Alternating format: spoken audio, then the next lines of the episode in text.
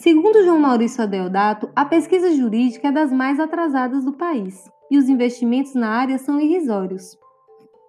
Este fenômeno se deve a diversos fatores. Quando a universidade foi pensada, ela foi pensada como um local de construção de novos conhecimentos, descobertas e inovações.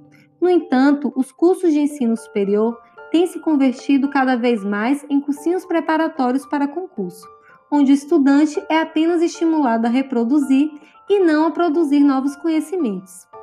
Os cursos de direito, então, costumam ter um viés dogmático, o que significa que dedicamos muito tempo ao conhecimento dos dogmas e como esses dogmas devem ser interpretados e classificados.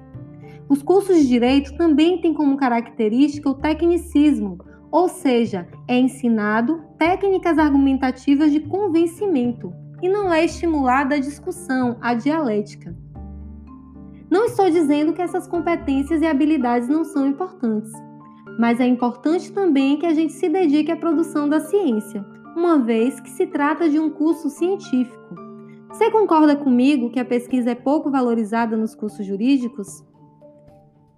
Bom, existem algumas possibilidades de pesquisa para serem feitas no direito. Pesquisas voltadas para análise interna e para análise externa do direito. Na graduação, eu fiz uma pesquisa bibliográfica, onde a partir de leituras eu analisei a partir do ordenamento jurídico, a possibilidade jurídica do casamento civil entre pessoas do mesmo sexo. Foi um exemplo de pesquisa de análise interna do direito. No mestrado, eu parti para uma pesquisa prática em que eu analisei como o direito positivo influenciava na vida de determinado grupo social.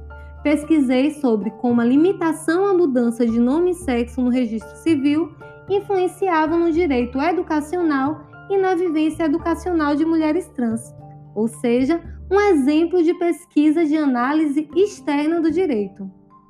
Espero que esse bate-papo possa te ajudar a pensar em seu tema. Um abraço!